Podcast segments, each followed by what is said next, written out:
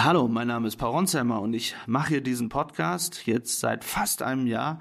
Und wenn der euch gefällt, dann könnt ihr mir sehr helfen, wenn ihr beim Deutschen Podcastpreis abstimmt. Ich bin da nominiert bei den Newcomern. Und den Link findet ihr in den Shownotes. Ich weiß, das ist viel Arbeit, aber vielleicht könnt ihr mir diesen Gefallen tun. Sie haben am 7. Oktober den Fehler Ihres Lebens begangen. Hallo, mein Name ist Paul Ronsheimer und ich berichte weiter aus Israel. Und heute treffe ich Arje Shalika, der Sprecher der israelischen Armee. Wir haben das letzte Mal vor drei Wochen gesprochen, als es um den Beginn der Bodenoffensive geht. Und heute will ich mit ihm darüber sprechen, wie diese Bodenoffensive läuft. Hallo, Arje. Hallo, Paul, guten Morgen.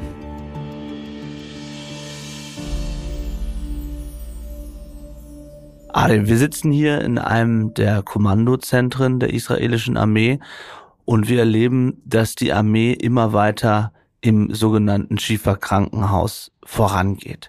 Da gibt es jetzt massive Kritik. Wir hören unter anderem von Emmanuel Macron, der sich geäußert hat in der BBC. Ich zitiere einmal. Es werden Zivilisten, Babys, Frauen und alte Menschen bombardiert und getötet. Es gibt keine Rechtfertigung dafür, Zivilisten anzugreifen. Wir fordern Israel dazu auf, damit aufzuhören, sagte er. Und der kanadische Premierminister Justin Trudeau hat am Dienstag gesagt, dass das Töten von Frauen, Kindern und Babys im Gazastreifen sofort beendet werden müsse. Das ist ja schon sehr heftige Kritik an eurem Vorgehen. Wie gehst du damit um? Wie geht ihr damit um? Wir nehmen die Kritik natürlich auf, äh, sind jedoch aber auch im Gespräch mit sehr vielen Partnern und Verbündeten auf der Welt, die teilweise das eine sagen und das andere meinen. Das heißt, unter äh, vorgehaltener Hand oder unter dem Teppich sind die Gespräche sehr oft ganz anders, weil man natürlich in all diesen Ländern auch ein Stück weit aufpassen möchte, dass die eigene Straße nicht brennt und da auch ein Stück weit, äh, würde ich jetzt mal sagen, ein Stück weit vor radikal-islamistischen Gruppierungen im eigenen Land einknickt und sich nicht traut, bestimmte Dinge derzeit anzusprechen, die wir in diesem Krieg tatsächlich ansprechen. Wenn, wenn radikale Islamisten am 7. Oktober, was sie gemacht haben, nach wie vor tun, indem sie 239 israelische Geiseln nach wie vor gefangen halten, statt sie freizulassen und nach wie vor den Krieg aus zivilen Objekten im Gazastreifen äh, führen, dann muss man doch dagegen vorgehen. Wenn man es nicht tun würde, welches Zeichen wäre das äh, für eine Demokratie, für einen freien Staat, auch in Zukunft? Aber jetzt lass uns mal über den Kern der Kritik sprechen. Also nicht nur die Premierminister und Präsidenten kritisieren das ja, sondern eben auch Menschenrechtsorganisationen, die sagen, die Zahl der zivilen Opfer ist extrem hoch und die humanitäre Situation katastrophal. Ist euch das Leben von palästinensischen Zivilisten weniger wert als das eurer Soldaten? Also zum einen natürlich absolut nicht. Wir haben in diesem Krieg von Anfang an sehr deutlich klar gemacht, dass wir eigentlich auf zwei Spuren fahren. Die eine Spur ist die Spur vis-à-vis -vis den Terroristen, wo wir natürlich äh, vorangehen wollen, sie schlagen wollen, sie zur Rechenschaft ziehen wollen, sie dort angreifen wollen, wo es ihnen wehtut. Und zum Zweiten auf der parallelen Autobahn, wenn man so sagen kann, da versuchen wir alles in unserer Kraft zu tun, um die Zivilisten außen vor zu stehen, also außen vor zu halten und nicht anzugreifen. Und das natürlich in den letzten Wochen haben wir das immer wieder bewiesen mit unserer Vorgehensweise. Und die Vorgehensweise, wenn wir kurz uns aufs Schieferkrankenhaus kurz konzentrieren, dann sieht man dort, dass wir seit ungefähr drei, vier, fünf Tagen schon die Menschen in diesem Krankenhaus angesprochen haben über das medizinische Team und das auch auf Arabisch, um diesen Komplex zu verlassen. Und das, obwohl wir seit drei Wochen schon warnen, dass die Menschen aus dem nördlichen Gazastreifen sich bitte entfernen sollen, weil dort demnächst eine Kampfzone stattfinden wird, weil die Hamas, wie gesagt, aus diesen urbanen Gebieten, aus diesen dicht besiedelten Gebieten, insbesondere aus zivilen Infrastrukturen, die eigentlich im Auge eines Menschen in Deutschland, das sind Krankenhäuser, das sind Schulen, das sind Moscheen, da sollte eigentlich kein Kampf stattfinden. Jedoch verlagern diese Terroristen den Kampf genau in diese Objekte. Und wenn sie diese Objekte als Kampfzentralen benutzen, dann bleibt uns nichts anderes übrig und es ist auch legal, laut humanitärem Recht, dass man diese zivilen Objekte dann auch angreift. Laut internationalem Recht ist das ein legitimes Ziel. Nichtsdestotrotz greifen wir diese Ziele nicht an, bevor wir die Zivilisten waren. Wir haben in den letzten Tagen äh, gewarnt. Wir haben mit dem medizinischen Team gesprochen. Wir haben mit dem Generaldirektor des äh, Krankenhauses gesprochen. Wir haben arabische Soldaten reingeschickt, um dort mit den Patienten sogar ihnen unter die Arme zu greifen, sie über den Ostausgang, äh, den Ostflügel hinaus zu begleiten. Sogar es gibt einen humanitären Korridor aus, raus aus dem Krankenhaus Richtung Süden. Und wir haben sogar äh, Dinge veröffentlicht, wie wir äh, zum Beispiel Brutkästen reinlassen ins Krankenhaus, wie wir zum Beispiel 300 Liter äh, Treibstoff vors Krankenhaus abstellen für dringende OPs. Also also das sind zwei Autobahnen, die parallel geführt werden, die wir, wo wir ständig auf der einen Seite versuchen, den Zivilisten entgegenzukommen und gleichzeitig mit aller Härte gegen die Terroristen vorgehen. Bevor wir im Detail über das Krankenhaus sprechen, noch einmal zu den äh, zivilen Opfern. Also wir sprechen von bis zu 10.000 äh, zivilen Toten. Und das sind eben nicht nur Zahlen, die von Hamas kommen oder von der sogenannten palästinensischen Gesundheitsbehörde, sondern aus US-Regierungskreisen. Und Kritiker sagen, das liegt vor allem an dem Einsatz der Bomben, also an dem Einsatz der bunkerbrechenden Bomben sozusagen, die ähm, von den Flugzeugen abgeworfen werden über Gaza. Gibt es dazu keine Alternative aus eurer Sicht und warum sterben oder warum müssen so viele Menschen dabei sterben? Also zum einen äh, möchte ich hier betonen, dass es eigentlich aus dem Gazastreifen absolut keine unabhängigen Zahlen gibt, weil die Hamas dort als Diktatur diesen Gazastreifen beherrscht und es spielt keine Rolle, unter welchem Deckmantel die Informationen aus dem Gazastreifen rauskommen. Selbst wenn es von einer UN-Organisation Zahlen gibt, dann beziehen sich diese Zahlen der UN-Organisation in der Regel auf Hamas betriebene Einrichtungen im Gazastreifen. Und so funktioniert das in einer Diktatur, muss man sich so vorstellen. Im Endeffekt äh, wird alles über die Chefs der Diktatur, der Terrororganisation geleitet. Und es kann unter dem Deckmantel der palästinensischen Gesundheitsbehörde kommen, die natürlich auch Hamas ist. Es kann über irgendwelche internationalen Organisationen sein, wo die Mitarbeiter auch im Gazastreifen teilweise vielleicht mit der Hamas im Kontakt sind, weil woher sollen sie denn die Zahlen haben? Und ich möchte dazu noch eine Sache sagen. Es ist absolut nicht nachvollziehbar, wie man mit Zahlen um sich schmeißt. 10.000, 12.000, 15.000, 8.000. Wie haben Sie in dieser Schnelligkeit in einer Kriegszone überhaupt feststellen können, wie viele Menschen nicht am Leben sind, wenn wir in Israel die, die Terroropfer vom 7. Oktober, wir haben ungefähr einen Monat gebraucht, um festzustellen, wie viele Menschen dort ermordet wurden. Unabhängig davon jetzt, wie viele Zahlen stimmen, wir sind uns, glaube ich, einig darin, dass die Opferzahlen hoch sind. Und es ist ja, wenn man jetzt sich anschaut, es sind definitiv Tausende, davon muss man ausgehen. Warum nochmal die Frage, müssen so viele Menschen, so viele Zivilisten sterben?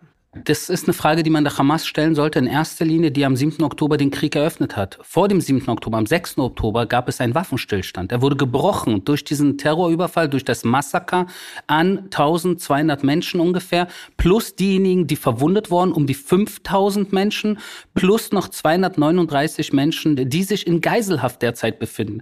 Die erste Frage sollte sein, wieso hat Hamas das getan? Die zweite Frage sollte sein, warum lassen sie jetzt in dieser Situation, wo ihr Volk, wo ihre Menschen Menschen leiden. Wieso lassen Sie die 239 Geiseln nicht jetzt sofort raus und ergeben sich? Wenn sie sich nicht ergeben und nach wie vor die Geiseln dort gefangen halten, dann kann man sich doch nicht wundern, dass ein Staat sich zur Wehr setzt, auch gleichzeitig gegen Raketenbeschuss, der immer noch auf Israel stattfindet, aus dem Gazastreifen. Also hier zu erwarten, dass Israel einfach mal Däumchen dreht und sich nicht zur Wehr setzt, wir haben aus der Geschichte gelernt, wir wollen einfach nicht mehr uns einfach mal so als Opfer hinstellen und äh, abgeschlachtet werden. Wir haben 7. Oktober, sondern wir wollen uns zur Wehr setzen. Zur Wehr setzen nicht gegen irgendwelche Zivilisten, Frauen, Kinder, weil das waren nicht diejenigen, die auf uns geschossen haben, sondern gegen Terroristen, die in den letzten sechs Wochen allein circa 10.000 Raketen genau aus diesen Gegenden auf Israel abgeschossen haben und nicht aus Militärkasernen. Sie haben dort keine Militärkasernen, sondern sie schießen aus zivilen Einrichtungen 10.000 Raketen und wir haben haben auf den Ort der Beschüsse reagiert. Und das ist genau äh, die Situation, wo man verstehen muss, warum Menschen im Endeffekt, die dort sitzen, dort wohnen, um den Umkreis herum, von wo aus auf Israel geschossen wird und Israel dann reagiert darauf, Menschen eventuell ihr Leben verlieren. Und das ist nicht Israels Schuld, wenn man reagiert, sondern die Ursache, der eigentliche Beschuss, Darüber muss man sprechen, über die, die Ursache. Und die Ursache ist nun mal der Beschuss der Hamas aus diesem dicht besiedelten Raum. Viele Kritiker stellen die Frage der Verhältnismäßigkeit in diesen Tagen. Also ist es verhältnismäßig, dass so viele Tausende, auch Unschuldige, jetzt sterben? Also zum einen äh, muss man sich das so vorstellen. Wir würden diese Sache um einiges einfacher äh, voranbringen können, ohne Verluste auf israelischer Seite, wenn wir nur aus der Luft angreifen würden. Dass wir Bodentruppen reinschicken, um dort tatsächlich sehr langsam und so präzise wie möglich vorzugehen. Wir haben mittlerweile äh, mehrere Dutzend israelische Soldaten verloren, die ihr Leben verloren haben im Nahkampf, im Feuergefecht gegen Terrorzellen im Gazastreifen, in Jabalia, in Beit Hanun, in Shati, in all diesen Gegenden, wo die Hamas ihre Strongholds hat, wo sie, wo sie ihre Terrorhubs hat. Auch außerhalb des Shati, äh, des äh, Schieferkrankenhauses, wurden wir beschossen mit RPG-Feuer.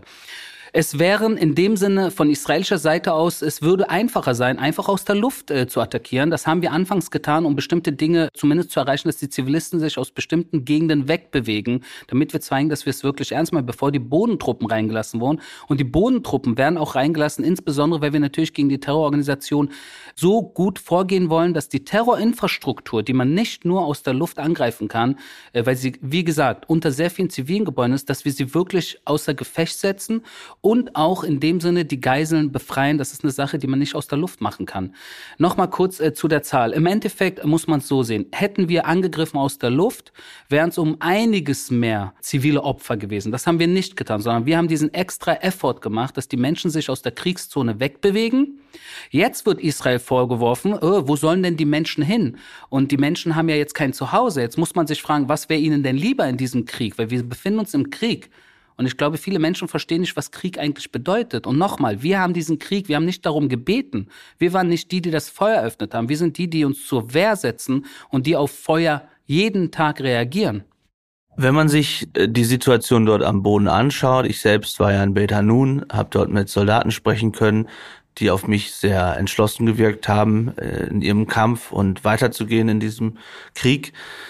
Dennoch stellt sich ja die Frage, was hat man bislang tatsächlich erreicht. Man hört Zahlen von ungefähr 3000 bis 4000 Hamas-Terroristen, die getötet worden sein sollen. Das höre ich auch aus verschiedenen Quellen. Das bedeutet aber ja gleichzeitig, wir sprechen über fast 30.000 Hamas-Terroristen, die noch irgendwo sein müssten, weil wir von über 30.000 Terroristen ausgehen. Wo sind die? Sind die in den Tunneln, die ihr noch nicht gefunden habt? Sind die Richtung Süden geflohen? Versuchen die irgendeinen Überraschungsangriff oder ist die Hamas schwächer als gedacht?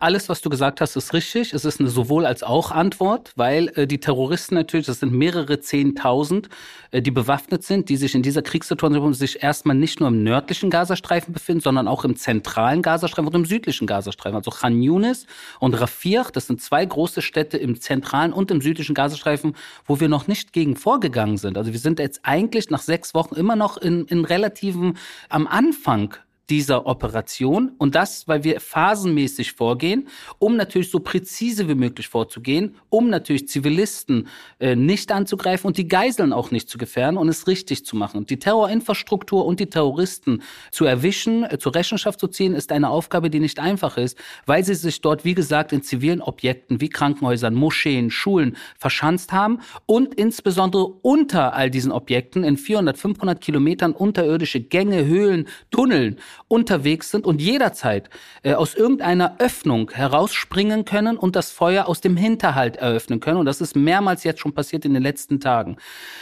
Die, die Situation ist wie folgt. Im Endeffekt äh, muss man sich als Armee, muss man strategisch überlegen, will man schnell vorgehen und nicht präzise und bestimmte Gefahren äh, für die Zivilisten im Gazastreifen und die Geiseln in Kauf nehmen?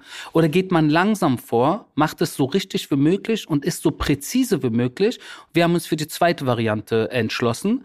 Und deshalb natürlich auf der Welt man sich dann teilweise auch fragt, äh, die, die so ein bisschen die Geduld verliert. Und ich sage, auch ich verliere die Geduld. Auch ich würde gerne, dass die Situation gestern zu Ende ist und nicht morgen. Aber um diese Situation zu Ende zu bringen, gibt es eigentlich nur zwei Dinge, die geschehen müssen. Das war's. Eine, eine Sache ist 239 Geiseln jetzt sofort befreien oder freilassen. Und die zweite Sache ist, dass die Hamas-Chefs und diejenigen, die aktiv am Massaker am 7. Oktober beteiligt waren, sich jetzt ergeben. Dann ist alles vorbei. Wenn man davon ausgeht, dass es noch viele Hamas-Terroristen gibt, Gehst du davon aus, dass die Hamas eine Art Masterplan hat? Also, dass das, was gerade passiert, etwas ist, was man eingeplant hat in einen größeren Plan und dass wir in den nächsten Wochen, Monaten irgendeine große Überraschung im negativen Sinne beziehungsweise Terroraktion der Hamas erleben können. Na, schon die Steuererklärung gemacht? Wir vom Handelsblatt haben in einem Steuerspezial analysiert, worauf das Finanzamt bei der Steuer 2023 genauer guckt. In unserem PDF-Ratgeber finden Sie die wichtigsten 16 Neuerungen, Einstiegstipps für Elster und vier Wege, wie Sie das Maximum herausholen. Sichern Sie sich also jetzt das digitale Handelsblatt vier Wochen für nur ein Euro unter handelsblatt.com slash mehrwissen. Also die Hamas äh, hat natürlich jetzt schon einen Erfolg gehabt, weil sie am 7. Oktober äh, dieses Massaker äh, erfolgreich äh, durchgezogen hat, plus 239 Israelis immer noch in ihren Händen hält, plus die Weltöffentlichkeit hier und da es schafft, äh, das Narrativ auf den Kopf zu stellen und das äh, Gefühl, die Emotionen auf der Welt so zu leiten, dass angeblich Israel der Aggressor ist, Israel derjenige ist, der Zivilisten angreift, wobei es genau andersherum ist. Und die Frage, die man sich natürlich hier stellen muss, ist, wie, wie, wie geht es hier in dieser Situation der Hamas gegenüber weiter und ob andere Spieler auf der Gegenseite beziehungsweise auf der Terrorachse noch mit aufs Boot springen. Und das ist genau äh, das Kalkül, wahrscheinlich die Hamas wahrscheinlich und der islamische Dschihad, die ja beide Organisationen sind, die unter dem unter der Schirmherrschaft der des Irans, der Islamischen Republik, der Mullahs, der Revolutionsgarden äh, agieren und hier wahrscheinlich nach sechs Wochen Krieg äh, zum einen klar ist, dass äh, diese de, weder die Iraner und noch wirklich die Hisbollah im Libanon ihnen wirklich zur Hilfe eilt. Sie tun das eine oder andere, sie schießen natürlich aus dem Libanon, aus Syrien, aus Jemen wurde geschossen. Alles ein bisschen low-intensive Fire und auch der Iran ist nur am Sticheln und provozieren, aber es wurden jetzt hier keine iranischen Truppen geschickt, es wurden auch keine iranischen Raketen aus dem Iran abgefeuert. Und da natürlich jetzt die Hamas äh, vielleicht verstanden hat, dass sie im Endeffekt auf sich gestellt sind. Hamas und Islam islamischer Dschihad im Gazastreifen. Das ist der jetzige Zeitpunkt, der jetzige Stand, äh, über den ich gerade reden kann. Das soll nicht heißen, dass in ein, zwei, drei Wochen oder in zwei Monaten eventuell, je nachdem, wie sich die Situation entwickelt, dass eventuell noch äh, zusätzliche Terrororganisationen, angeführt natürlich vom Mullah-Regime im Iran, mit aufs Boot springen und Israel äh, mit massivem Raketenbeschuss und eventuell auch über Boden angreifen werden. Und darauf müssen wir natürlich auch vorbereitet sein. Ich habe äh, vorhin ein Interview gesehen mit einem US-Senator, der argumentiert hat und gesagt hat, dass die Tatsache, dass Israel aus der Luft angreift, dass so viele Zivilisten schon gestorben sind, dass das am Ende nur dazu führt, dass die Hamas immer stärker würde. Also der sogenannte Nährboden für noch mehr Terroristen.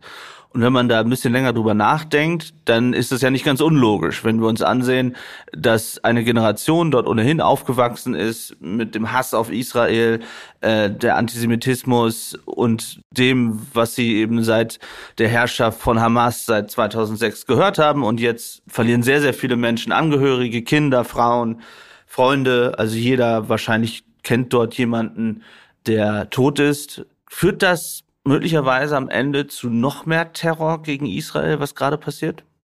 Ja, also äh, zum einen muss man sich das Folgende sagen. Du hast es selber in einer deiner Fragen erwähnt, dass äh, äh laut äh, Informationen, die man hat, ungefähr 3000, 4000 Terroristen in diesem Kampf jetzt schon auf Hamas-Seite und islamische Dschihad-Seite ihr Leben gelassen haben und nicht mehr unter uns sind. Das heißt, wir sie gezielt ausgeschaltet haben. Und wenn du das im Gesamtkontext siehst, wo du vorhin selber gesagt hast, um die 10.000 Menschen im Gazastreifen und davon dann 3.000 bis 4.000 sind Terroristen, dann ist das ungefähr 50-50. Ich kenne keine Armee auf der Welt, die in einem Verteidigungskrieg Krieg auf der Gegenseite 50-50 hat. Das ist einfach, und das dann auch noch im asymmetrischen Krieg, das ist eine Situation, wo, da muss man einfach auch irgendwo mal ein Stück weit, aber die meisten Menschen verstehen halt nicht Krieg, verstehen nicht, äh, wie diese Situation wirklich, sondern es sehr oberflächlich wird betrachtet und man taucht nicht wirklich tiefer ein, was wirklich on the ground passiert und wie kompliziert es doch eigentlich ist, so präzise wie möglich vorzugehen, was natürlich alles ist, was wir tun, das ist das A und O dieser Situation, um natürlich Zivilisten und Geiseln nicht zu gefährden. Und deshalb muss man das erst einmal äh, zu schätzen wissen. Aber jetzt auch hier, da, du hattest da, äh, ich habe den Faden verloren zu deiner Frage, du hattest etwas gesagt. Es ging um die Frage, ob am Ende eine neue Terrorgeneration sozusagen dort ähm, entsteht. Also die Kinder und die Babys, die das jetzt überleben, aber sie ihre Verwandten verloren haben, ob das am Ende zu noch mehr Hass führen wird und wieder einem Erstarken der Hamas. Denn der Glaube, dass man die Hamas zumindest die Ideologie zerstören kann, ich glaube, daran glaubt ja niemand so wirklich.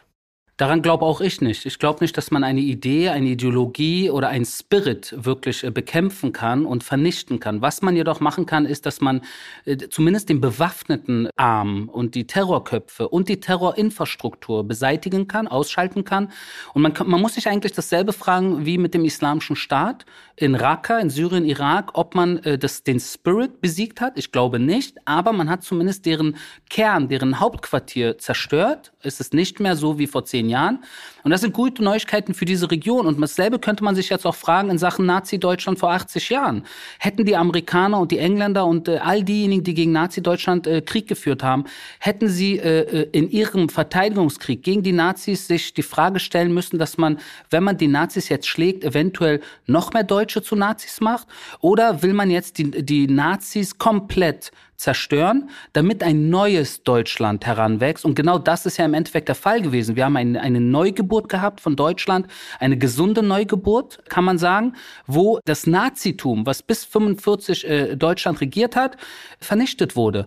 Und genau das haben wir jetzt eigentlich auch vor mit der Hamas. Wir wollen die Hamas vernichten. Wir wollen, dass die Hamas dort nicht mehr äh, regiert. Wir wollen, dass ein neues, eine neue Regierung eines Tages im Gazastreifen heranwächst, die auch das Volk auf eine andere Weise in die Zukunft begleitet, mit der Hoffnung, dass wir tatsächlich Seite an Seite in Frieden leben können. Mit diesen Menschen, ob jetzt im Gazastreifen oder überall um uns herum. Du hast angesprochen gerade eben die Frage, viele Menschen wissen nicht, wie dieser Krieg abläuft und haben zu wenig Informationen.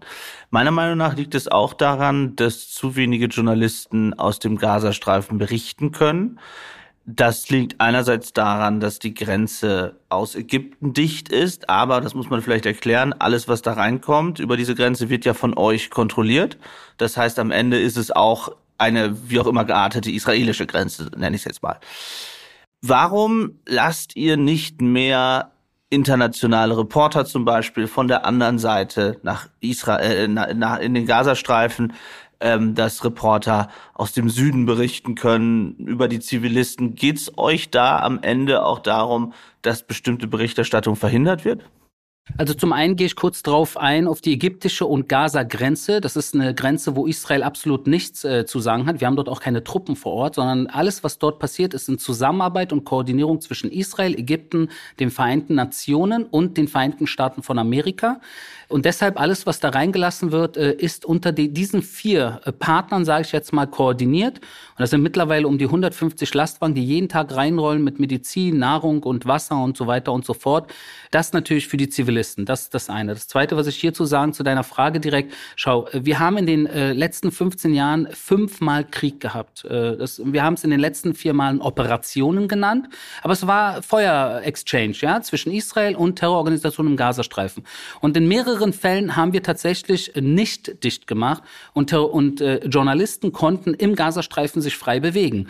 Aber das mit dem frei bewegen, was wir beabsichtigt haben, ist nicht im Endeffekt das gewesen, was passiert ist.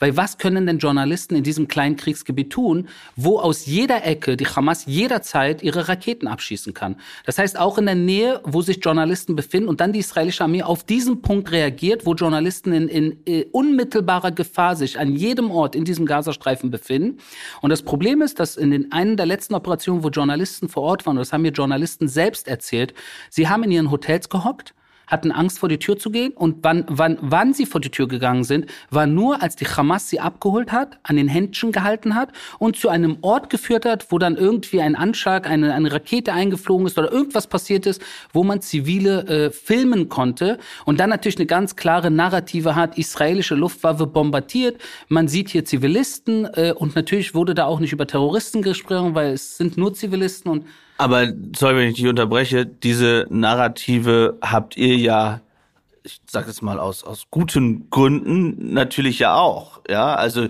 ich meine, wenn ihr mit Journalisten reingeht, wollt ihr ihnen ja auch bestimmte Dinge belegen. Ja, ich würde dir recht geben, dass ich euch natürlich mehr vertraue als Hamas-Terroristen, aber dennoch ist es ja so, dass ihr natürlich auch ein Interesse habt. Also wenn ihr jetzt mit Journalisten wie mir, ich war dort, in den Gazastreifen geht oder CNN, Fox News und so weiter waren dort.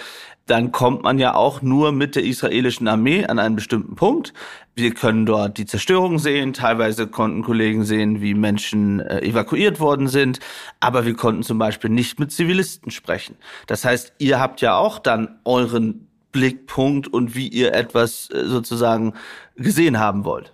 Ja, das ist absolut äh, die Situation, dass im Endeffekt, wenn wir Journalisten reinlassen in den Gazastreifen, wir auch für ihre Sicherheit im Endeffekt dann mit zuständig sind. Das heißt, äh, es wird dann über einen Korridor, eine, eine Route ausgewählt, wo die Journalisten einen Eindruck gewinnen können, was dort passiert.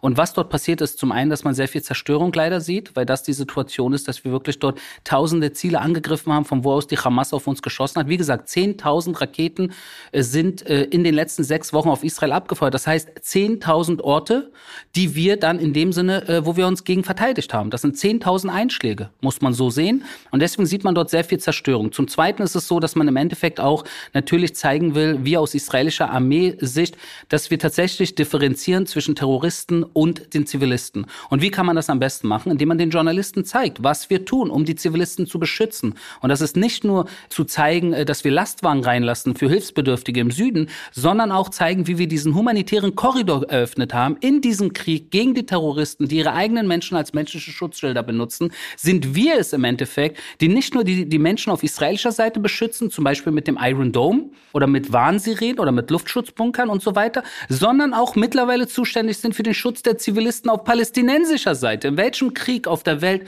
hatte man jemals eine Situation, wo eine Armee versucht hat, die Menschen auf beiden Seiten der Grenze zu beschützen? Aber lass uns mal kurz bei dem Thema äh, des Journalismus bleiben, weil es ja spannend. Müsstet ihr, du sagst, das Risiko ist zu groß für Reporter auf der anderen Seite. Aber müsstest du nicht sagen, okay, Paul, du bist jetzt schon in sehr vielen Kriegen gewesen, du wirst das selbst einschätzen können, so, also, soweit man es einschätzen kann, aber das Risiko ist natürlich immens. Aber sag mal so, in allen Kriegen haben Journalisten große Risiken auf sich genommen. In allen Kriegen sterben Reporter. Ja, Freunde von mir werde ich bis heute nie vergessen, mit denen ich morgens am Frühstückstisch in Kiew saß, kamen abends nicht mehr wieder, weil sie von Raketen getroffen wurden. Das heißt, das Risiko für Journalisten ist ja erst einmal immer dort. Das heißt, müsste man den Journalisten das nicht selbst überlassen, ob sie sagen, sie nehmen dieses Risiko auf sich und ihnen dann überlassen, ob sie über diese ägyptische Grenze eben auch aus einer anderen Region berichten? Theoretisch hast du zu 100 Prozent recht, aber wenn man es praktisch beobachtet und wir hatten, wie gesagt, in den letzten Jahren das ist der fünfte Konflikt und deswegen wissen wir, was dort passiert, was die Hamas tut in Kriegssituationen. Was tut die Hamas? Sie benutzt ja alles, was sie äh, überhaupt nützlich ist, als menschliche Schutzschilder. Sie benutzen ihre eigenen Menschen. Sie benutzen die israelischen Geiseln. Sie benutzen Krankenhäuser, Moscheen, Schulen. Sie benutzen UN-Positionen und schießen auch aus dem näheren Umfeld von UN-Schulen. Und wenn Journalisten da sind, das hatten wir in mehreren Operationen, dann feuern sie sie auch aus dem unmittelbaren Kreis von Journalisten. Und diese Journalisten werden als menschliche Schutzschilder missbraucht. Auf welcher Weise? Indem die Journalisten, die dann vor Ort sind und das massenweise, weil sie natürlich Angst haben und nicht getroffen werden wollen, wenn Israel reagiert.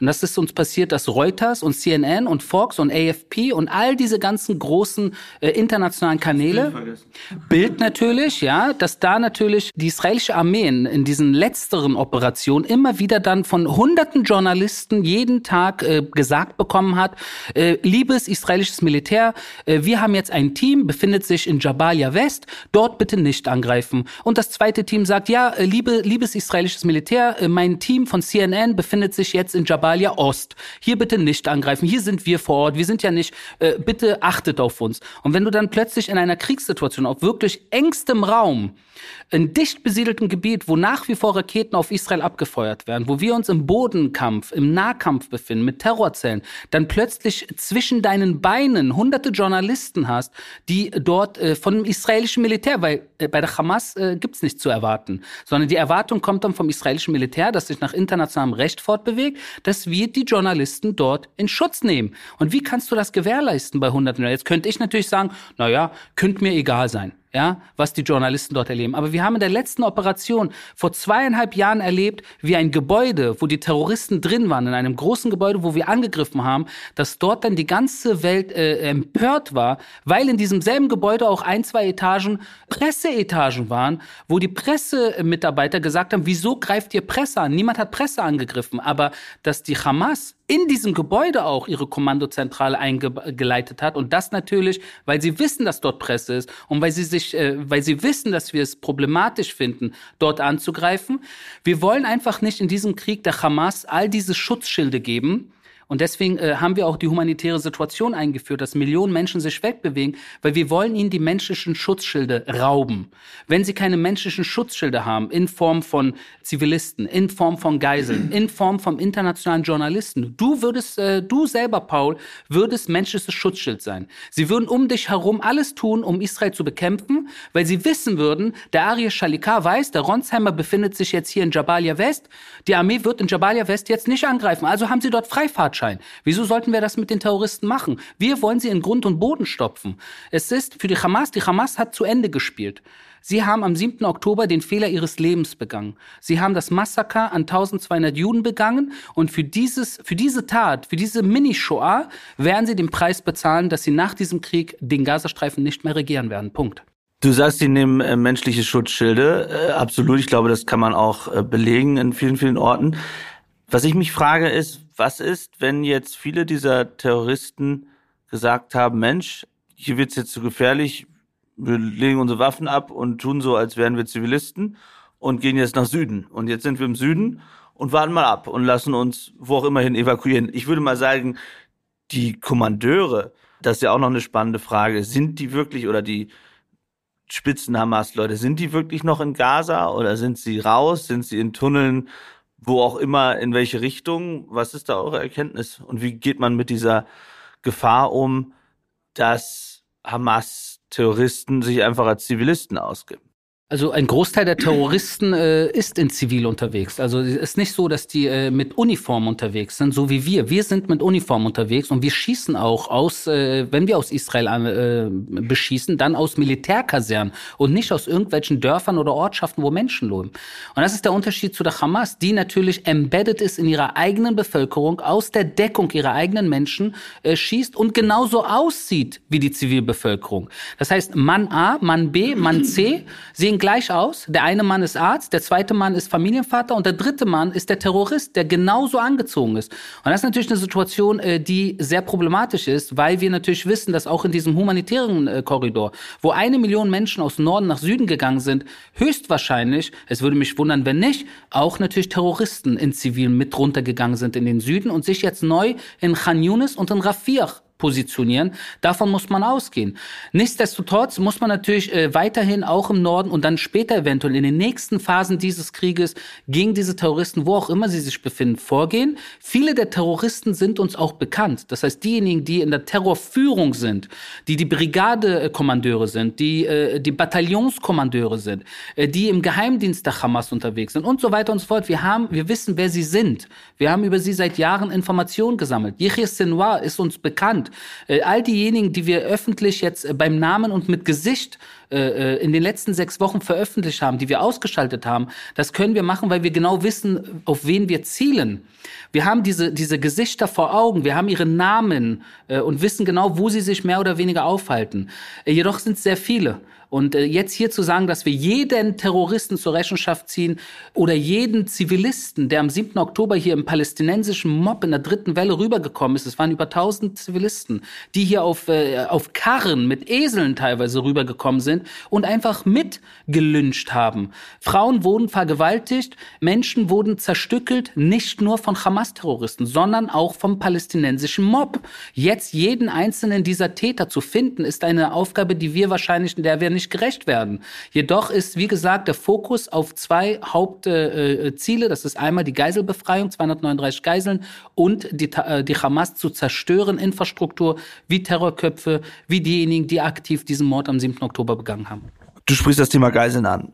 Wir sprechen jetzt hier am Donnerstag Vormittag und es gibt die ganze Zeit Debatten darüber. Was ist jetzt mit den Geiseln? Wo sind sie? Erst einmal weiß man, wo die Geiseln sind und was hat es auf sich, dass Joe Biden die ganze Zeit sagt, er ist optimistisch und das wird funktionieren? Was passiert da hinter den Kulissen gerade? Also zum einen sollte man auch den amerikanischen Geheimdienst äh, zuhören, was sie zum Beispiel sagen zu der Situation und insbesondere auch das Pentagon hat äh, auch bestätigt, äh, was wir über das Schifa-Krankenhaus sagen. Also da braucht man gar nicht den Israelis vertrauen, sondern man kann dem amerikanischen Geheimdienst äh, vertrauen, was dieses Schifa-Krankenhaus, was das für eine Kommandozentrale ist. Das ist das eine, äh, weil natürlich die Amerikaner hier auch großen Einblick haben. Jetzt musste man sich natürlich auch fragen, ob die deutschen Geheimdienste da Erkenntnisse haben. Also was ich mich gefragt habe bei den Berichten, die ich gesehen habe bislang daraus, mein, mein Kumpel Ray Jinks war da von Fox News und der hat dann in einem OP-Zimmer so ein paar Waffen gezeigt, ja, also ein paar Maschinengewehre. Und da würde ich sagen, in heutigen Zeiten, in denen wir leben, reicht es nicht aus als Beweis. Wo sind denn die Satellitenbilder, die es doch eigentlich von eurem Geheimdienst geben müsste, die zeigen müsste, hier ist der Tunnel, da sind die Raketensysteme, da ist hier das, jenes. Es reicht doch nicht irgendwie mit einer Kamera zu zeigen, oh, hier sind irgendwie drei Maschinengewehre, weil da würden die Leute, die über mich gesagt haben, ich war vom Greenscreen in, ähm, in, äh, in Gaza, äh, würden sagen, ja, es beweist doch gar nichts. Also zum einen sind wir äh, vorgestern Nacht erst in einen kleinen Teil dieses Krankenhauses äh, einmarschiert. Und zwar in diesem riesigen Krankenhauskomplex. Das muss man sich in Berlin vorstellen, das Charité-Krankenhaus oder was, äh, wo man dann äh, äh, Dutzende Gebäude hat, Dutzende Abteilungen hat. Äh, da sind wir in eine Ecke gerade mal reingegangen und haben dort äh, in einem Raum, im Röntgenraum, bestimmte Dinge festgestellt, die auf äh, äh technologisches und geheimdienstliche Arbeit der Hamas äh, hinweisen, plus natürlich Dutzende Waffen allgemein, dass Waffen dort äh, sich befinden, da sollte man sich fragen, was machen diese Gewehre, was macht, was macht das in einem Krankenhaus? Das ist die eine Sache. Und es spielt ein, die Quantität ist Nebensache. Die Qualität, was wir gefunden haben, ist die andere Sache. Und, dass wir natürlich jetzt erstmal nur in ganz wenigen Prozenten dieses gesamten Krankenhauskomplexes äh, eingedrungen sind, weil wir auch hier uns der Situation mit den Zivilisten und der Geiseln bewusst sind. Dass da man natürlich, wenn man da schnell vorgeht, man Gefahr läuft, dass man Zivilisten, Patienten, palästinensische Verwundete, palästinensische Kinder eventuell dabei äh, aus Versehen verwundet. Das ist nicht in unserem Sinne, genauso wie wir die Geiseln, die israelischen Geiseln nicht verwunden wollen. Und zu deiner Frage, ob man satellitenmäßig jetzt die Tunnel entdecken kann. Wie soll man ein, über Satellit einen Tunnel entdecken, der unter einem Gebäude, äh, das zehn Stockwerke hoch ist oder fünf Stockwerke und dort aus, de, aus dem äh, Untergeschoss dann noch Keller gebuddelt wurden und diese Keller und diese Tunnel dann nach links, rechts, äh, vorne, hinten reichen und dann wie ein Spinnennetz unter diesem Krankenhaus sich ausbreiten und dann in Gaza City an verschiedenen anderen Moscheen und Schulen rauskommen. Wie kann man das aus der Luft? Das können wir nicht. Und deshalb ist das äh, Problem sowohl mit den Terroristen als auch mit den Geiseln ist ein Problem, wo man aus der Luft keine Erfolge haben kann, sondern man muss zu Boden vorgehen und bestimmte Risiken nehmen unsere Soldaten natürlich äh, auf sich in diesem weiteren Vorgehen vorgehen. Deswegen sind wir sehr langsam. Deswegen sind wir so präzise wie möglich. Wie gesagt, weil wir hier mehrere Bevölkerungen vor Augen haben. Einmal die Terroristen, zum zweiten die palästinensische Zivilbevölkerung, zum dritten die israelischen Soldaten selbst und zum vierten natürlich die israelischen Geiseln. Dachtet ihr, dass ihr dort die Geiseln finden würdet? Oder womit ist sozusagen diese Militäraktion, womit ist die zu begründen? Denn international war es ja so ein, fast ein Aufschrei, kann man sagen. Ja, also Israel greift ein Krankenhaus an und viele haben da natürlich sofort Bilder im Kopf von OP-Räumen und wo jetzt äh, Zivilisten dort in Mitleidenschaft gezogen werden. Wie läuft sowas überhaupt ab aus israelischer Sicht? Also man muss sich jetzt einfach mal äh, kurz, äh, äh, äh, muss ein bisschen Fantasie, sage ich jetzt mal, einsetzen, weil Krankenhaus als Krankenhaus, auch ich in Berlin groß geworden, äh, ich wusste, das Krankenhaus ist Krankenhaus. Da, da werden Kranke behandelt, Punkt. Dass das als Militärkaserne benutzt wird, ist absolut absurd. Es ist unvorstellbar. Jedoch sind wir in einer Situation, wo diese Krankenhäuser und Moscheen und Schulen und all diese zivilen Objekte, die ich in Berlin als zivile Objekte kann und absolut nichts mit Uniform und mit Krieg, die werden doppelt benutzt. Zivil und militärisch. Und das ist genau das Problem. Es ist so ungefähr, als wenn man die eine Identität hat und noch eine Schattenidentität hat, eine Schattenseite hat, wie Tag und Nacht. Und dieses Tag und Nacht findet in diesen Krankenhäusern statt und das macht die Hamas natürlich. Und das, äh, ich wundere mich, falls es Menschen gibt, die sich immer noch wundern, wie so eine Terrororganisation, eine Mörderbande funktioniert, weil sie natürlich im Nahkampf und überhaupt im, im Eins on im Eins gegen Eins, sage ich jetzt mal, Kampf zwischen israelischem Militär und Hamas sind sind sie uns haushoch unterlegen. Und den einzigen Weg, den sie haben, um irgendwo Erfolge nach Hause zu tragen, ist, ihre Zivilisten äh, als Kanonenpulver zwischen der israelischen Armee und sich selbst zu schieben, weil sie damit natürlich Bilder produzieren und diese Bilder einen falschen Eindruck äh, zeigen und überhaupt, dass man nach wie vor über ein Krankenhaus redet und das Krankenhaus nur im Sinne von Patienten und Verwundeten und Kinder werden geboren und nicht verstehen will, dass dort natürlich auch gleichzeitig Kommandozentralen der Hamas unterirdisch insbesondere sind und dort wahrscheinlich auch Geiseln sind, wo ich jetzt nicht groß drauf eingehen kann, um den Überraschungseffekt Israel, des israelischen Militärs in der, in der, in der kommenden Vorgehensweise nicht zu gefährden. Da muss man natürlich verstehen, in welcher Situation wir uns befinden und äh, Krankenhaus nicht gleich Krankenhaus ist, wie wir es aus Berlin kennen. Du sprichst die kommende Vorgehensweise an der israelischen Armee. Was passiert in den nächsten Tagen, Wochen, Monaten und ist ein Ende sozusagen der, ich nenne es jetzt mal, großen Kampfhandlungen in Sicht? Geht es jetzt in eine andere Phase? Wie würdest du es beschreiben und was ist der Plan? Also wenn wir uns kurz nur wieder auf Israel und Gaza konzentrieren und alles andere drumherum ausblenden, wo ja auch leider äh, nicht wenig passiert, aber kurz mit dem Blick auf Israel-Gaza ist es ja so, dass nach wie vor Israel jeden Tag beschossen wird. Also wir befinden uns nach wie vor in einem Verteidigungskrieg. Aus unserer Sicht ist das ein Verteidigungskrieg, weil wir am 7. Oktober angegriffen wurden, auf bestialische Weise, und nach wie vor jeden Tag Raketen auf Israel abgefeuert werden. Und es sind ungefähr acht Millionen Menschen in Israel, die unter ständiger Angst leben müssen. Acht Millionen, die um Süden wühlen, die bis in Eilat wohnen, die in Tel Aviv wohnen, die im Raum Jerusalem auch wohnen und in Haifa wohnen im Norden, See Genezareth wohnen, wo jeden Tag entweder vom Libanon oder aus dem Gazastreifen eine Rakete landen kann.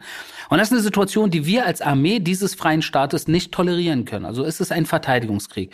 Im Gazastreifen selbst, wie lange es dauern wird, ist natürlich in erster Linie auch eine Sache von, wie die Hamas in dem Sinne äh, diese Sache zu Ende bringen will. Will sie wirklich Selbstmord begehen, die Hamas, und in dem Sinne äh, weiterhin 239 Geiseln äh, gefangen halten, weiterhin auf Israel schießen, wird Israel keine andere Möglichkeit haben, als nach wie vor gegen diesen Terror vorzugehen und den militärischen Arm, sage ich ja mal, einzusetzen, um die Geiseln zu befreien. Die Hamas könnte jetzt anders äh, entscheiden. Sie könnte sagen, uns sind die, ist die eigene Zivilbevölkerung wichtiger als 239 Gefangene und äh, Israel äh, nach wie vor zu bekämpfen. Und zum Wohle der eigenen Bevölkerung lassen wir jetzt 239 Geiseln raus beenden äh, äh das Feuer auf Israel und ergeben uns. Dann wäre alles vorbei. So schnell kann es gehen. Aber weil das natürlich nicht passieren wird, weil die Terroristen sind nun mal Terroristen. Die, die haben andere Standards im Leben. Sie haben auch kein Problem äh, damit, ihr Leben zu verlieren, weil sie für eine andere Sache kämpfen. Sie kämpfen für einen heiligen Krieg, sie kämpfen für Dschihad, sie kämpfen für irgendwelche Jungfrauen, die sie sich einbilden. Sie haben kein Problem damit, dass ihre Kinder ihr Leben verlieren, weil sie als Helden in die Geschichte, in die Familiengeschichte und in die Volksgeschichte eingehen. Wir hier in Israel sehen die gesamte Situation anders. Ich kämpfe auf der Weise, auf der ich kämpfe, weil ich möchte, dass meine Kinder eines Tages eine sicherere Zukunft haben und nicht Bestien an der Grenze haben, die eventuell morgen einmarschieren und hier machen, wie sie wollen. Also zum Abschluss interessiert mich ein bisschen deine Sicht auf Deutschland gerade. Du hast, bist ja das Gesicht sozusagen der israelischen Armee in Deutschland, bist in allen Talkshows und Nachrichtensendungen und wirst viel interviewt und bekommst ja bestimmt auch viele Reaktionen von Leuten über deine sozialen Medien und die ganzen Kanäle. Wie erlebst du die Entwicklung seit dem 7. Oktober? Hat sich da etwas verändert und hast du das Gefühl, dass Israel, und ich habe am Anfang diese harte Kritik ja auch vorgetragen, die ehrlicherweise nicht aus Deutschland kommt, muss man sagen. Also Bundeskanzler Olaf Scholz hat sich ja, muss man vielleicht auch mal sagen, ja sehr an die Seite Israels gestellt und hat gesagt, er ist gegen eine mehrtägige äh, Waffenruhe, weil er sagt, dann könnte sich die Hamas regruppieren. Und er hat auch gesagt, ähm, dass aus seiner Sicht Israel sich dort ans Völkerrecht hält. Wie nimmst du das alles wahr in Deutschland? Wie bei so vielem, wie ich es in der Welt und allgemein im Leben wahrnehme, gibt es sowohl als auch. Und dieses sowohl als auch äh, äh prallt jeden Tag auf mich ein, äh, und zwar mit hunderten äh, Mails und WhatsApp-Nachrichten äh, und über Instagram und Twitter und oder X äh, und natürlich auch Nachrichten über meinen Podcast und alle möglichen Kanäle, wo ich unterwegs bin, wo ich jeden Tag hunderte äh, Nachrichten bekomme. Einerseits Nachrichten von äh, verärgerten jungen, äh, oft leider arabischstämmigen, die mir einfach nur prompt schreiben, du Hurensohn, deine Mutter Mutter ist, dein Vater ist, wenn wir dich finden, komm nach Berlin, bla bla bla.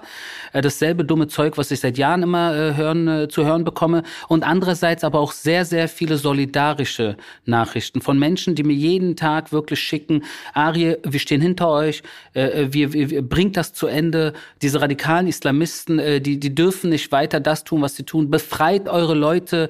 Das ist das einzig Richtige, was ihr tun könnt. Äh, und das sind solidarische äh, Messages, die ich jeden Tag bekomme, die, die mich persönlich äh, motivieren die mir persönlich auch das Gefühl geben, dass ich tatsächlich mit Stolz sagen kann, dass Deutschland auch meine zweite Heimat ist, äh, dass, dass der Draht, diesen Link, den ich zu meinem Geburtsort habe, und das ist nun mal Deutschland. Deutsch ist meine Muttersprache.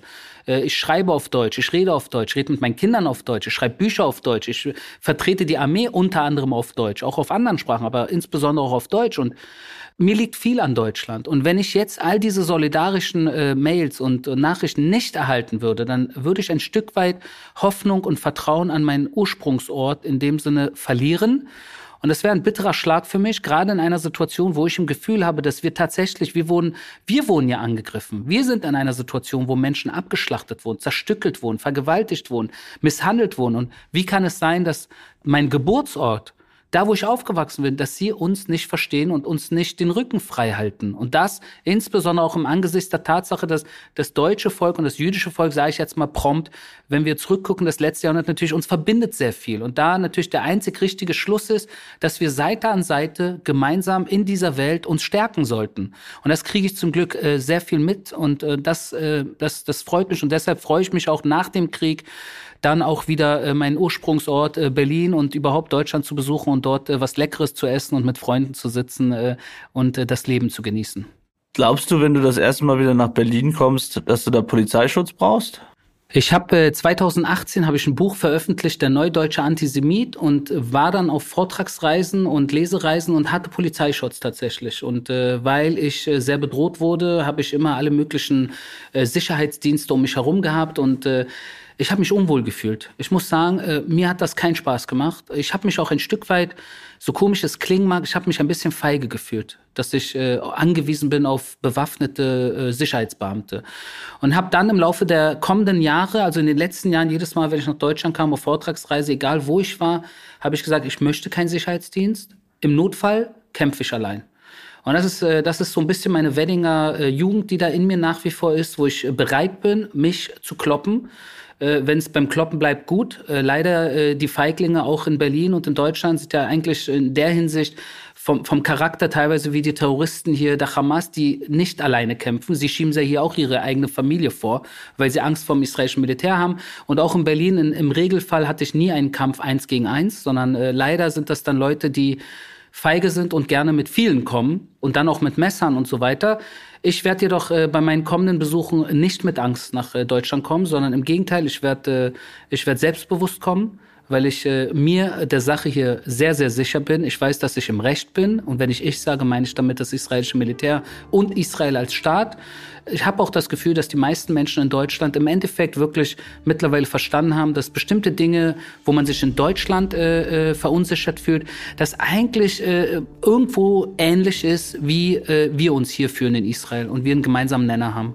Herzlichen Dank, Adir, dass du dich ähm, auch all den schwierigen und kritischen Fragen stellst und ähm, auf alle Fragen eine Antwort hast. Herzlichen Dank, ähm, dass du dir die Zeit genommen hast. Sehr gerne, Paul. Bis bald mal wieder. Danke fürs Zuhören. Es würde uns sehr freuen, wenn ihr den Podcast abonniert, eine Bewertung dalasst und natürlich die Glocke aktiviert, damit ihr jedes Mal benachrichtigt werdet, wenn es eine neue Folge gibt. Redaktion Philipp Pietow und Antonia Heyer. Aufnahmen aus aller Welt Vadim Moisenko und Georgos Mutafis. Produktion Serda Dennis.